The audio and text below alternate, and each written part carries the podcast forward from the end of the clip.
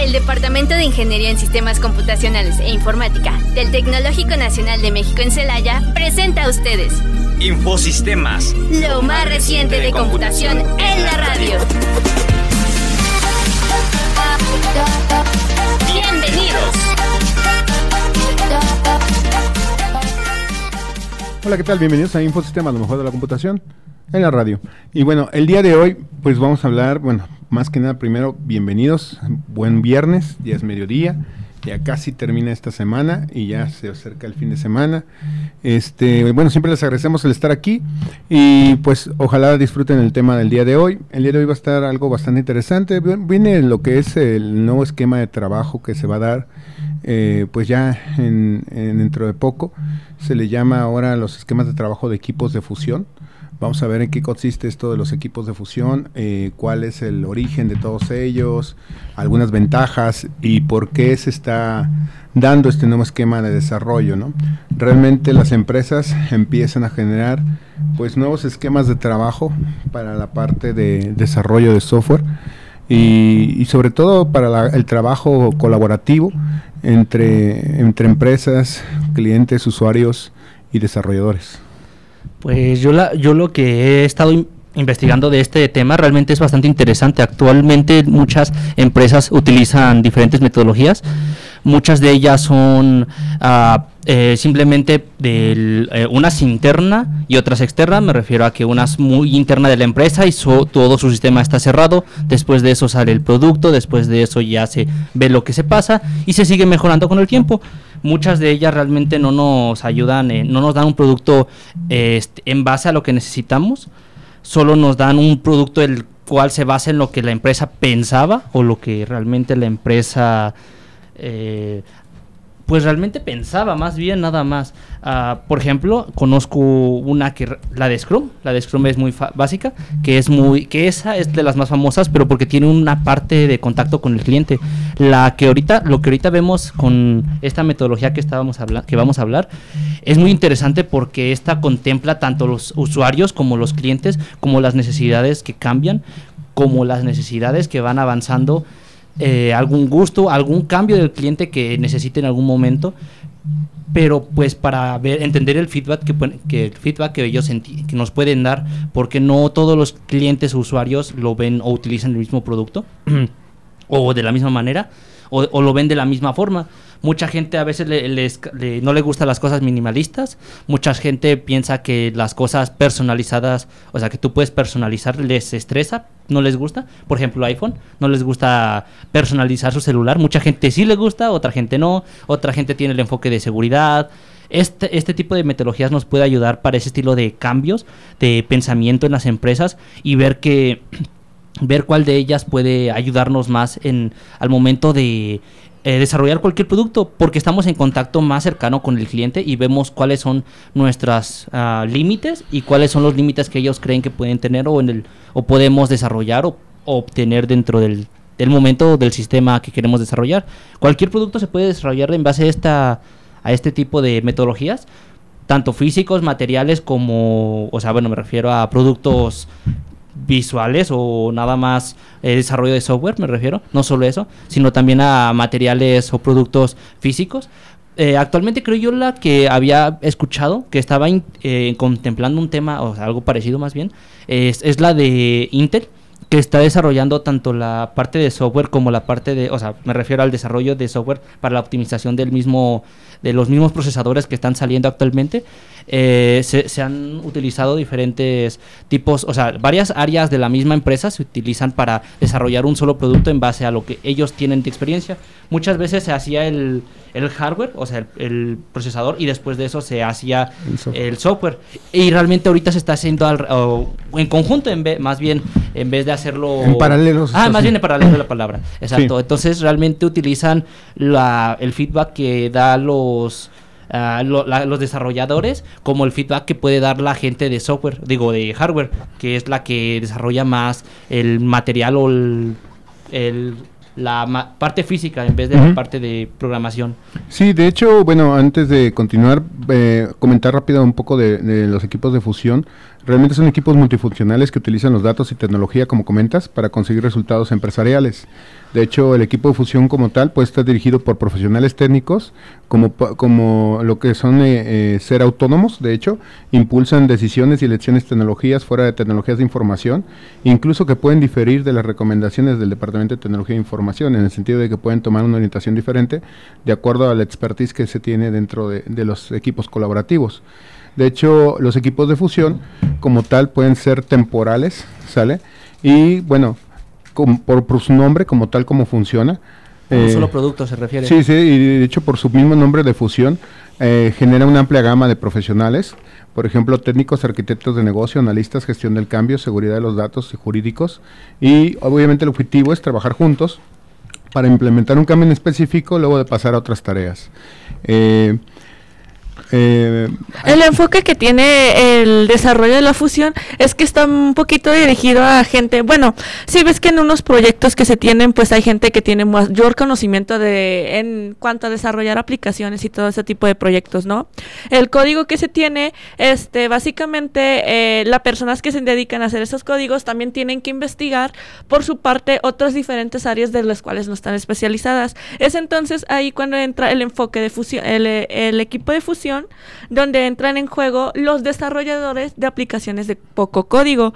Eso quiere decir que los que son de poco código son gente que está especializada en otra área como mercadotecnia, logística, cualquier ese tipo de cosas que ayudan a, bueno, que le dan un poquito de más beneficio al desarrollador software a dedicarse a hacer el código mientras ellos investigan otras áreas donde implementen con el código. Así es. Y bueno, el día de hoy estamos hablando sobre estos equipos de fusión. Eh, realmente es un nuevo esquema de trabajo, eh, muy similar a lo que es los equipos de alto desempeño. habíamos comentado que estos equipos pues son de alguna manera temporal, obviamente mientras se genera el objetivo de lo que se requiere realizar dentro de la empresa o el proyecto. Los enfoques como tal pueden ser jerárquicos tradicionales, ¿sale? Dentro de estos equipos, pero obviamente tienen que tener un ritmo rápido de transformación eh, de trabajo digital y sobre todo superar lo que son las limitaciones entre la comunicación de las personas. Según esto, el 84% de, las, de las empresas grandes y medianas y el 59% de las entidades gubernamentales han creado equipos multidisciplinarios. Obviamente no con el enfoque de fusión, pero bueno, ya tienen este equipo de trabajo multidisciplinario que ahora se le conoce como equipos de alto desempeño eh, el 74 de estas organizaciones de sectores tradicionalmente eh, se han sometido a una fuerte reglamentación sobre estos equipos y han empezado a implementar esta parte de, la fusión. ¿sí? Realmente a medida que los equipos de fusión empiezan a desplazar, por ejemplo, los equipos de DevOps, que se les llama también, los líderes de arquitectura empresarial e innovación deben apoyar también activamente estos equipos mixtos y multidisciplinarios. De hecho, la tecnología de información, pues como tal, ha permitido que su organización se pueda potenciar a sus equipos y para que cumplan mejor la arquitectura empresarial del proyecto que se está generando. Y bueno, los equipos de fusión están organizados por gente que tiene la capacidad, bueno, del desarrollo de lógica de programación, junto con la incorporación de gente que no tiene experiencia en la programación. ¿Esto para qué? Pues bien, el desarrollo de fusión se beneficia de esas personas, ya que tienen un mayor conocimiento de otras áreas. Eso puede ser como el negocio. Y de manera que el equipo pueda abordar eh, escenarios empresariales más desafiantes, utilizando estos diversos conjuntos de, de habilidades que tienen estos líderes de departamento y expertos en esta tecnología. Este, para, desarrollar, estas soluciones más rápido, reunimos a estas personas con menos experiencia en programación, pero tienen una gran cantidad de conocimientos técnicos y organizativos. Esto ayuda a que los desarrolladores ya experimentados garanticen que el equipo de fusión esté trabajando en su máxima capacidad. Los tipos de, desarrolladores aportan sus propias habilidades al equipo y los desarrollos desarrolladores con poco código planean ayudar a superar estos desafíos iniciales y experimentados, ayudando con la experiencia técnica avanzada para mejorar, ampliar y ejecutar el producto o la solución final. Bueno, se presenta ese producto o solución terminado en un conjunto de claves de usuario y los usuarios ofrecen comentarios sobre esa funcionalidad y cambios necesarios para una experiencia más fluida y que ayuden al equipo de fusión a volver a trabajar. Como dijimos, este tipo de tecnologías o métodos de trabajo no solo sirven para lo de software, también sirve para otros tipos de proyectos, empresas, productos, cualquier cosa. Yo lo que leí sobre una empresa llamada Intel, muy famosa, eh, realmente es que eh, pues sí, no, es muy Sí, no, famosa. A ver, sí, no, explícame. casi no se escucha. Casi no se escucha. Escucha su nombre. Bueno, Bueno, no creo porque mucha gente no la conoce fuera de la tecnología, así que no. eso sí. Entonces, como Fuera que del, del ámbito de procesadores, sí. nomás saben que es un i5 y 3 y ya. Ajá, sí, Entonces, sí, sí, sí. es una empresa de procesadores. El producto son procesadores. Vemos que muchos productos muchas veces no son a, a lo que el cliente quiere. Por ejemplo, hay unos procesadores que tienen muy pocos núcleos, muy pocos, eh, muy poca caché o muy poca velocidad. Muchas veces los clientes quieren alguna otra cosa y de este estilo de problemas trata de solucionar esta metodología, como es la de, bueno, recibir el feedback mientras se está desarrollando el producto. Eh, vemos que ciertos productos no están am, compitiendo correctamente con otras empresas. Eh, por Entonces ejemplo, ahí entra otra área donde analizan eso, ¿no? Mm, La sí, logística o sea- y la demanda que se tiene de otros productos. no solo demanda, sino más bien lo que quieren los, Ujú, los, los usuarios. Ajá, los- Ah, lo los que quieren los usuarios. Porque no solo, pues no solo es como que unos exactamente exijan cierto producto, pero es la calidad y la cantidad de productos que hay ah, en competencia. Muchas veces en la competencia hay eh, productos un poco mejores y muchos dicen, no, pues yo, yo soy de Intel, pero se ve que es mejor el, no sé, un Ryzen muchas veces dicen eso, entonces ven, dices, la diferencia nada más es porque tienen un, un poco más de velocidad o porque tienen más, no sé, núcleos o tienen eficiencia de energía, alguna que otra cosa y los desarrolladores, tanto desarrolladores como los ingenieros que desarrollan más bien el producto, Ajá. también es, checan eso que, o sea, los mismos de no sé, que están encargados de los de lo- del feedback de los usuarios, también ven eso, entonces ahí se empieza la comunicación entre toda la empresa. Y pues realmente así siempre debe de ser, la, toda la empresa debe estar comunicada y todos los... Todos tienen un diferente rol y una Ujú. categoría diferente en el cual se enfocan para hacer que Intel sea demasiado...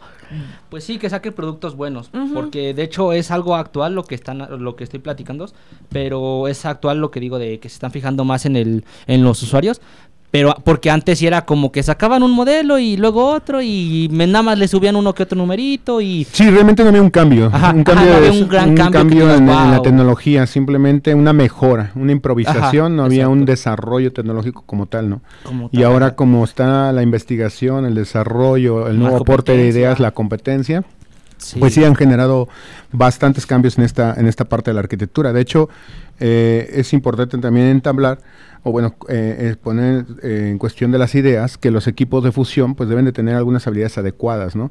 Este tipo de actitudes deben ser enfocadas, por ejemplo, a la arquitectura empresarial, obviamente si vas a traer, eh, por ejemplo, participantes de empresas externas, como algunos que son proveedores de microchips o semiconductores o alguna cosa por el estilo, pues que estén muy apegados o relacionados con el área, ¿no? Obviamente.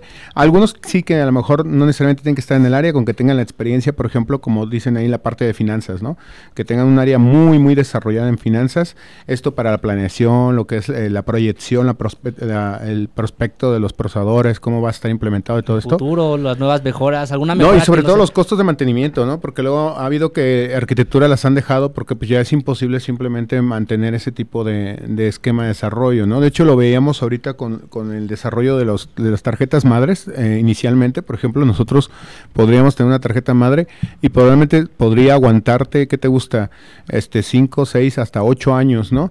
Porque los procesadores, pues como tú comentabas, ¿no? Realmente no había un cambio, realmente nada más era una mejora de velocidad, una mejora Y aún de... así te pedían que cambiaras de placa madre. A Sí, veces, sí, o ahorita- sea, no era obligatorio cambiar placa madre, simplemente nada más sí. cam- cambiabas el procesador, está el nuevo modelo, es más rápido, más potente Y la placa madre era 100% compatible, ¿no? Ahora sí viene una nueva tecnología, viene más rápido, pero viene otra Claro. arquitectura, claro. También nos pasaron a, a- a, digamos que afectar, porque ahora no solamente tienes que comprar el procesador, sino también tienes que comprar la tarjeta madre. De hecho, eso fue un problemilla que, pues sí, se mantuvo bastante tiempo por lo mismo de que no había cambios, pero a veces sí eran ciertos cambios que se necesitaban porque algunas placas, bueno, unos procesadores ocupaban cierta calidad de, de, de cosas, disipadores, de transistores, de cosas en la placa para que se desarrollara bien.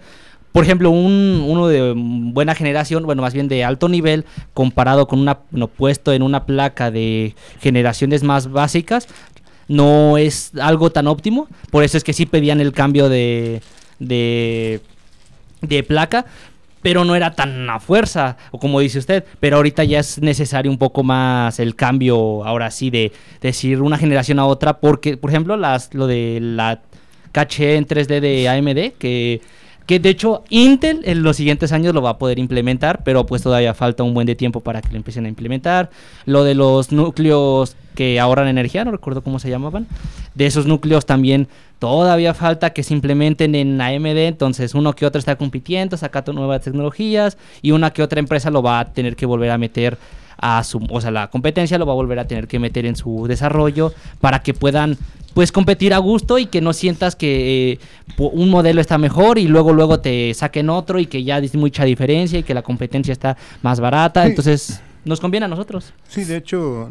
Bueno, ese tipo de productos, pues en realidad están involucradas muchísimas personas detrás, ¿no? Esto puede ser el ejemplo de que arquitectos, eh, desarrolladores y mm, el tipo de marketing para quien esté, porque están buscando al público en general que requiera de esos tipos de productos. Es ahí cuando tú implementas el equipo de fusión, ¿no? Y eso se puede decir que pues no tendrás tú los conocimientos, un arquitecto no va a tener el conocimiento de un desarrollador tecnológico. Sin embargo, los dos acoplan bien porque están enfocados en su área y hacen que avance y se pueda distribuir bien este producto, ¿no? Sí, de hecho, de hecho eso es parte importante de lo que comentas, ¿no? Realmente eh, los equipos de fusión vienen a mejorar el desarrollo o la implementación de estos productos y la mejora también como y lo facilitan bastante bien porque cada quien tiene su rol y hace que se distribuya de una manera más eficiente en el caso de que, que que fuera una sola persona se dedique al desarrollo, a la arquitectura y al, al tipo de logística de transporte para buscar o buscar al tipo de clientes para que para distribuir ese producto, pues básicamente yo creo que saldría mal, ¿no? Nadie está, nadie tiene los conocimientos y nadie está enfocado a todo. Es como literalmente decir, pues entiendes todo, pero no haces nada. Nada bien. Ajá, nada bien. Ajá, sí, por decirlo así. Pero nada. O sea, no, no, haces bien ninguno. Le haces a todo, pero no haces bien ninguno. Ni a ninguno. Sí, sí, sí, sí. de hecho, prácticamente como ya las empresas ya están acostumbradas a este equipo multidisciplinario, como les comenta. De hecho, por ejemplo, los equipos de alto desempeño, eh, después tendremos un programa especial en esta parte de cómo se forman este tipo de equipos. Créanme que es curioso porque inclusive, por ejemplo, en lo personal, ahorita que se está dando una, una materia relacionada con eso, eh, no se trata nada más de formar gente capaz y apta eh, por las aptitudes más que nada y las, y las habilidades duras, sino también que sea actitud, ¿no? Que, que tenga ese tipo de, habilidades eh, soft skills para que puedan en algún momento integrarse, porque también mucho de la funcionalidad de estos equipos de fusión requiere mucho del conocimiento de la inteligencia emocional y todo eso que se tiene.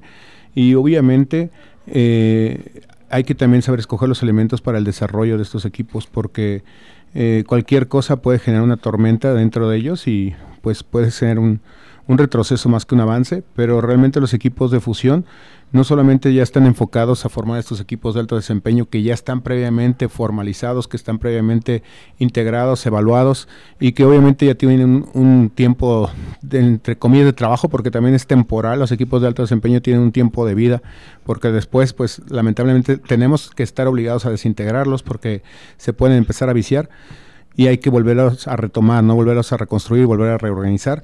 Y los equipos de fusión pues vienen a ayudar a mejorar esta parte de, este esquema de, equipo de alto desempeño, integrando nuevos elementos que van a permitir eh, aprovechar más la previa organización de lo que ya se tiene. ¿no?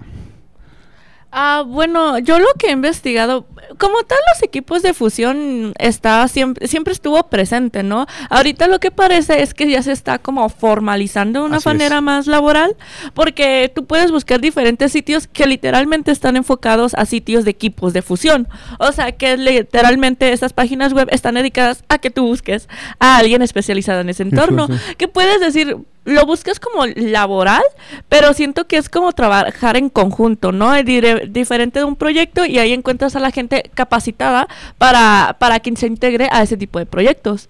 O bueno, tú puedes aplicar en eso y literalmente pues buscar a tu equipo de fusión o integrarte. Eso es lo que yo he visto de una página que está dicho de Microsoft. Solamente desconozco todavía cómo se llama porque no lo encuentro. Ah, sí, Fusion Teams 101. Y ya es para obtener un equipo de fusión donde pues tienen una estructura jerárquica ya designada. O sea, está diseñada para eso. Y pues es un caso donde los líderes de equipo dependen de un departamento y otro tipo de áreas de negocios. Y bueno, esto pues hace que los equipos de fusión se vuelvan más populares y menos tradicional en el centrados a la tecnología integral. Ajá. Ah, bueno, a esto sí. sí, a la tecnología integral y sobre todo a, un esquema tradicional, ¿no? Ya se tiene una organización mejor. Pues sí, de hecho así se puede escuchar de, todas las áreas o todas las los temas y se puede escuchar. Bueno, realmente es como modularizar un trabajo, modularizarlo y verlo por partes, ver la parte de marketing, ver la parte de finanzas, ver la parte de, desarrollo, ver la parte de software, ver los clientes, ver si cierta cosa no les conviene, si cierta cosa le... De hecho, hasta un ejemplo, como lo que hablábamos de Intel, eh, por ejemplo, puedes hacer que Intel se, eh, se obtenga un poco se, o trabaje mejor con el, el, sistema operativo, o sea, ya se puede hasta con hacer a otro proyecto todavía más grande, que no solo sea la parte del procesador, también tenga que ver con el sistema operativo, también se, el, bueno, podría haber alguna área de trabajo que se esté conjunta o en comunicación con Intel y Windows, un ejemplo, eh, trabajar en conjunto y que se optimice tanto el sistema operativo y que se vea lo nuevo que va a tener los procesadores y que hasta antes del procesador salga el Windows actualizado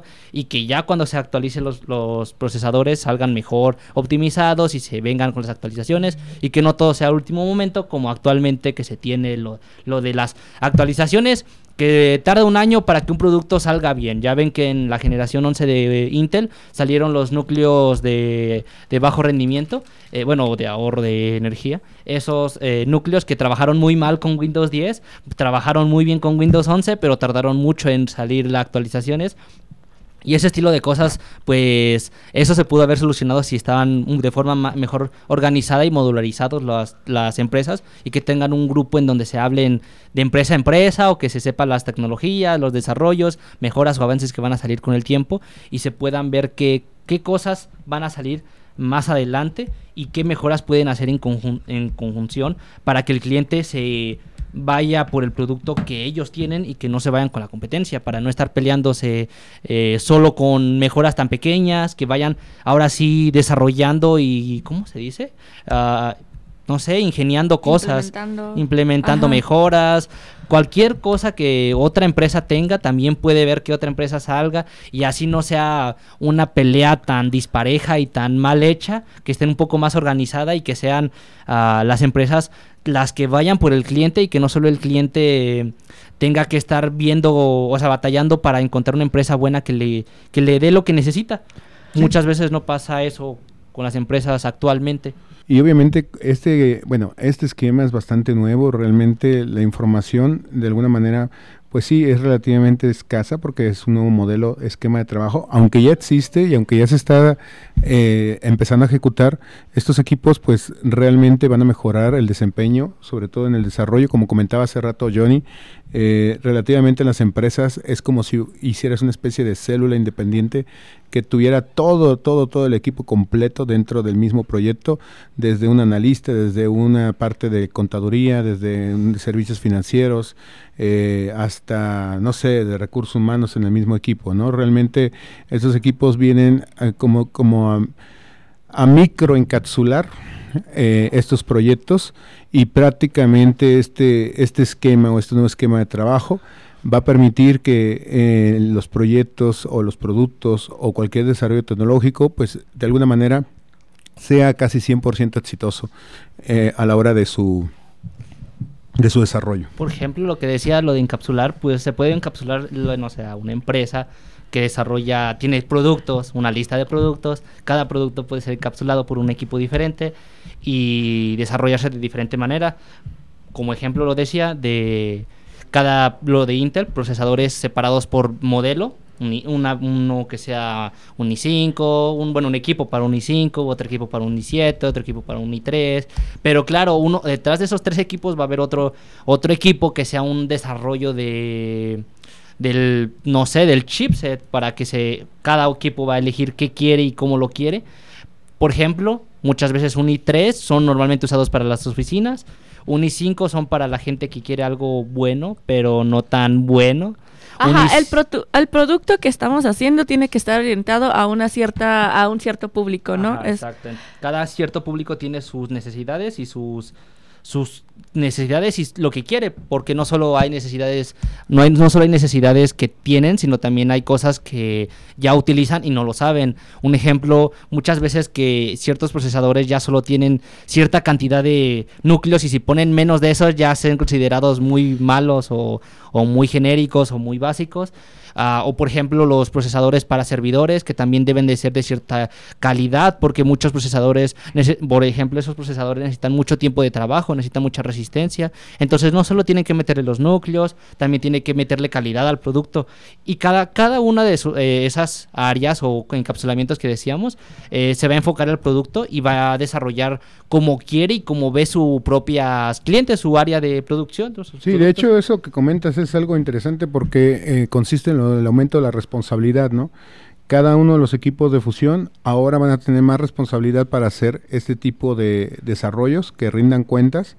Obviamente que las partes interesadas consigan de alguna manera que estos equipos impulsen, como tú comentas, la competencia, el aumentar los resultados, sobre todo de la organización, y vinculando obviamente estos esfuerzos y objetivos empresariales eh, enfocados a, a, lo que es la arquitectura empresarial, ¿no? Realmente se responsabilizan por garantizar este desarrollo, esta, esta continua eh, desarrollo de la arquitectura, de la empresa, de los productos e integrarla con los ámbitos, obviamente, de esta arquitectura, ¿no?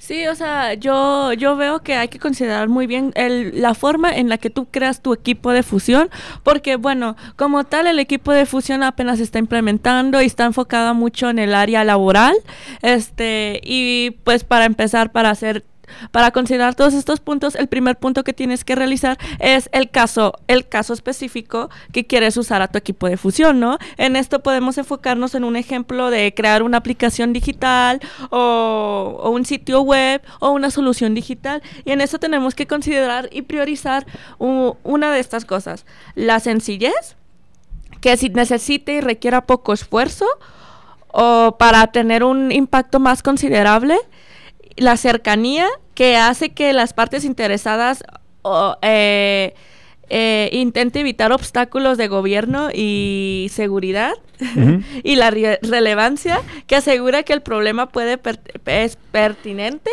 o necesita una solución rápida. Ahora, reunimos al equipo, ¿no? En el equipo tenemos que integrar a gente que tenga, que pues tenga desarrolladores, este, que tengan una necesidad de crear y, y la crear y avanzar con que con un producto y a unas aplicaciones que pueda desarrollar, líderes empresariales y propietarios que aporten conocimiento sobre los productos, este, además de los procesos y negocios y experiencias de los clientes incluido en los puntos débiles, los administradores de TI para liderar la gobernanza, el cumplimiento y el mantenimiento de los productos, los arquitectos que tengan el panorama general y brinden orientación técnica y liderazgo, los propietarios de productos digitales que mejoran sus funcionalidades recuperando criterios de aceptación, líderes de equipo y expertos en Scrum que aplican estrategias ágiles para crear e implementar productos más rápidos, evaluadores que garanticen la calidad y fiabilidad de su producto, instructores para guiar a los miembros del equipo que carezcan de experiencia,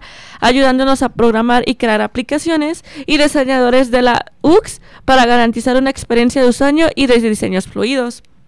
Ahora, tenemos, después de organizar ese tipo de puntos, vamos a tener que planificar una hoja de ruta. Esta determina cuánto tiempo llevaría de crear, implementar y producir estos resultados y pues su equipo tendría que tener el tiempo de solucionar ese problema y determinar qué soluciones funcionan mejor, en lugar de hacer suposiciones e intentar cumplir pasos que no sean responsables, razonables y aceptar los errores en el camino. Es una de las diferentes aspectos que tiene que tener un equipo de fusión que quieras crear, donde tienes que tener en cuenta el tiempo de entrenamiento y el desarrollo de aplicaciones y las soluciones. Los equipos de fusión pueden tener pueden, deben de estar preparados para estos obstáculos y tienen que tener una organización donde estén preparados para los errores.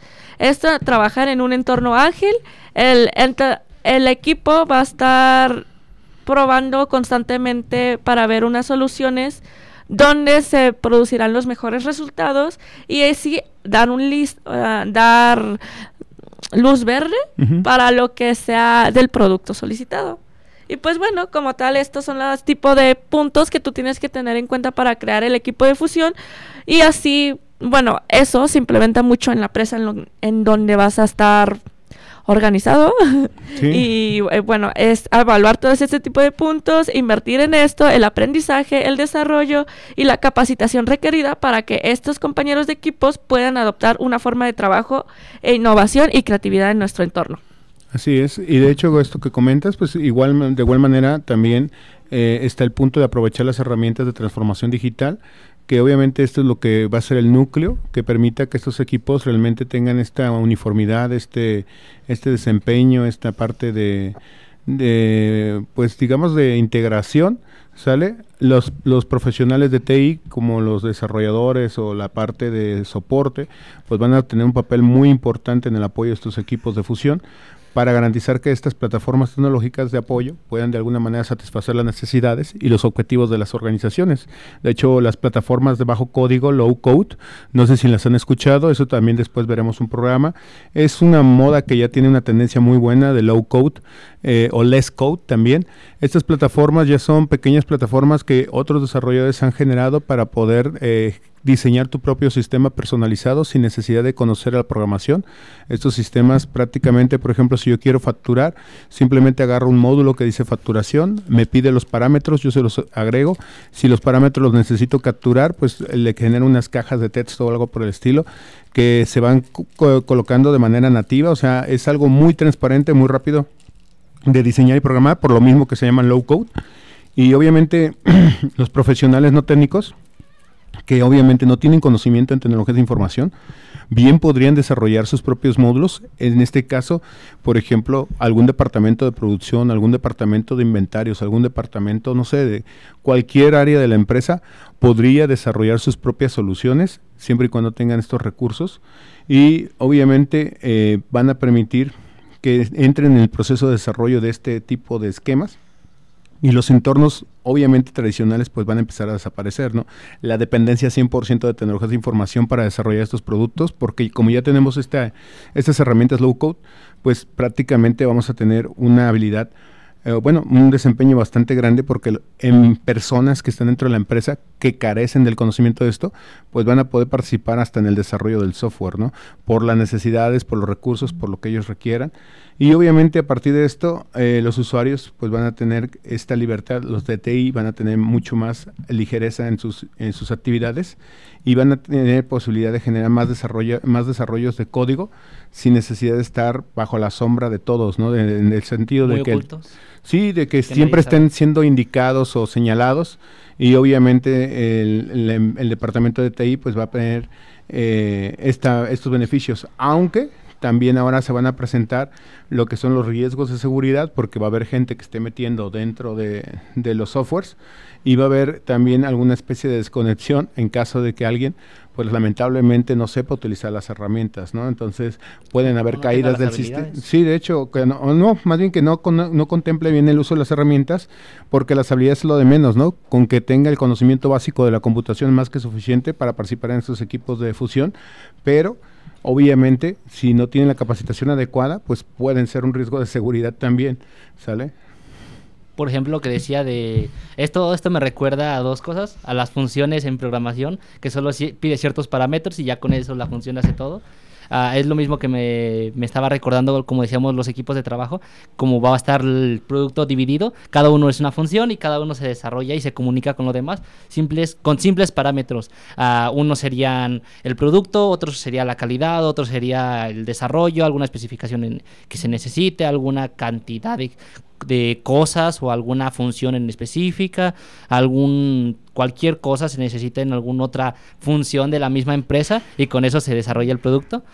Otra de ellas, de esto, son las startups que se utilizan actualmente en muchos lugares para desarrollar proyectos, que son empresas muy pequeñas, rápidas de desarrollo, que yo lo que decía de las habilidades de, desarrollo es que muchas veces algunos desarrolladores no saben comunicar y con eso muchas veces pasa que no entendemos lo que dice mucha gente, muchas veces pasa que tampoco ellos nos entienden cuando hablamos muy técnicos y como decía usted lo de hablar, eh, de desarrollar habilidades, como dijo, aparte de las de desarrollo a desarrollar otras habilidades. Ah, las habilidades blandas. Ah, las habilidades blandas que dijo hace ratito que, como en la universidad, que tenemos algunas materias que nos ayudan a desarrollar ese, estilo, ese tipo estilo de habilidades. Por ejemplo, también la de investigación nos ayuda bastante, la de investigación, materias de investigación, porque nos ayudan a desarrollar nuevos productos, nuevas, eh, nuevas eh, necesidades que vemos que podemos ver en la sociedad en ciertas deficiencias de productos y con este estilo de cosas, habilidades, nos podemos eh, implementar o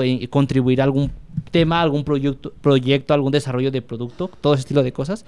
Ah, entonces, con este estilo de cosas nos pueden ah, desarrollar más rápido productos, más eficientes y con mejor calidad, aunque también el riesgo es que muchas veces ah, algún producto, por más bien que más bien esté hecho, puede eh, tener alguna falla y puede desarrollar un, una falla muy grande en la empresa. Eh, entonces muchas veces me refiero a que ciertos productos necesitan mucho dinero porque muchas veces necesitan mucho tiempo, desarrollo, investigación, eh, investigación de mercado, investigación de la economía, algún eh, predicciones del mercado, todo ese estilo de cosas. Entonces muchas veces, aunque el producto sea muy bien desarrollado, puede llegar a algún fallo y con eso ya la empresa o el proyecto se va a la quiebra. Eh, yo hace poquito estuve investigando sobre un, no recuerdo cómo se llama, es una máquina, como las famosas que ahorita están saliendo, las máquinas portátiles, que es que es una consola portátil, una computadora. Hace, no sé si son, cuando salió la las de las primeras... Mm, ¿cómo se dicen? Las consolas, las primeras consolas que eran, pero todavía estáticas me refiero. En, ese tiempo eran estáticas. Eh, tuvo, se tuvo la idea de hacer el, el proyecto, una máquina así como ahorita están saliendo, pero como no era un momento adecuado para que saliera el producto, la empresa esa se quebró completamente, entonces el producto se fue completamente a desapareció, la, aunque fuera muy bueno de hecho ese producto, porque tenía como implementado un celular estilo con videojuegos de consolas y algunas que otras habilidades, o sea, algunas que otras colaboraciones con empresas, no, no funcionó el producto simplemente porque no era el momento. En ese momento no se hizo el estudio del mercado y los clientes que se que se tenían en ese momento. Entonces el producto falló y de hecho creo necesitaban 50 mil unidades, o sea, 50 mil unidades de venta para que el producto empezara a ganar. Y creo solo vendió como mil y algo. Eh, y como el lugar era muy, eh, bueno, más bien el producto era algo ¿cómo se dice? Privado, no era muy, en ese momento... Muy comercializable. muy comercializable, eran muy pocos los lugares, creo solo se vendió como en tres países y se vendió muy poquito y perdieron mucho dinero esa empresa y de hecho tuvo que desaparecer, eh, entró en quiebra y el producto desapareció y actualmente están saliendo algunos productos muy parecidos, pero pues con diferente mercado, nuevas tecnologías, nuevas ideas, mm, alguna que otra implementación actual que se tiene, nuevas por ejemplo, en ese tiempo no existían los gatillos de los controles, cosas de ese estilo, nuevos pequeños desarrollos o avances que se tuvieron, pues ayudaron a que el producto saliera completamente bien para el mercado que actualmente estamos. Pero en ese momento era fue, o sea, actualmente si lo vemos el producto en ese momento decimos, no manches, estaba muy bien pero cuando vemos ya cómo salió, en dónde salió, a precios, el mercado, todo, pues dices, no, ya no, con razón se fueron a la quiebra. Sí, sí, realmente estos equipos de fusión vienen a ayudar a mejorar el desempeño, a evitar ese tipo, como dices, de experiencias, malas experiencias que han tenido con el desarrollo, con la parte de, de comercialización.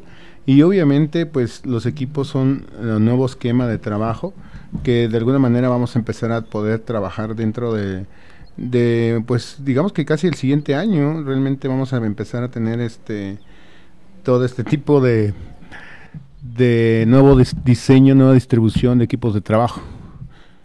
Sí, como conclusión yo puedo decir que el equipo, bueno, para tener un e-, desarrollo más estable y eficiente, pues hay que considerar el diferente, diferentes tipos de personas que estén especializadas en otra área porque facilita muchísimo la, el desarrollo y la implementación de las cosas que tú quieres, eh, bueno, implementar y todas esas cosas. Te ayuda muchísimo innova, innovas junto con ellos y aparte adquieres conocimientos tanto de ellos como de ti. Entonces yo lo veo como un área de oportunidad que todos deberíamos considerar y que es qué bueno que se esté implementando laboralmente porque gente que tú convives pueden adquirir los conocimientos que tú, ellos adquieren y aprenderán a lo largo de transcurso.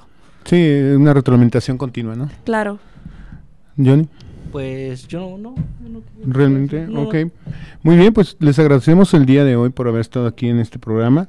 Les digo, esta es una nueva tendencia, los equipos de fusión. Relativamente hay poca información, pero sería bueno que las empresas fueran viendo este esquema, nuevo esquema de trabajo, ya que, pues, aunque ya se está dando mucho los trabajos colaborativos, multidisciplinarios, equipos de alto desempeño, los equipos de fusión vienen a cambiar el panorama y obviamente esto va a ser una de las nuevas tecnologías que viene para el 2024. Bueno, pues muchísimas gracias por haber estado aquí. Les agradecemos el haber estado en este en esta transmisión. Espero que disfruten su viernes, que tengan muy buen fin de semana. Nos vemos el siguiente viernes. Hasta luego. El Departamento de Ingeniería en Sistemas Computacionales e Informática del Tecnológico Nacional de México en Celaya presentó a ustedes Infosistemas, lo más reciente de computación en la radio. Una producción orgullosamente lince del Tecnológico Nacional de México en Celaya.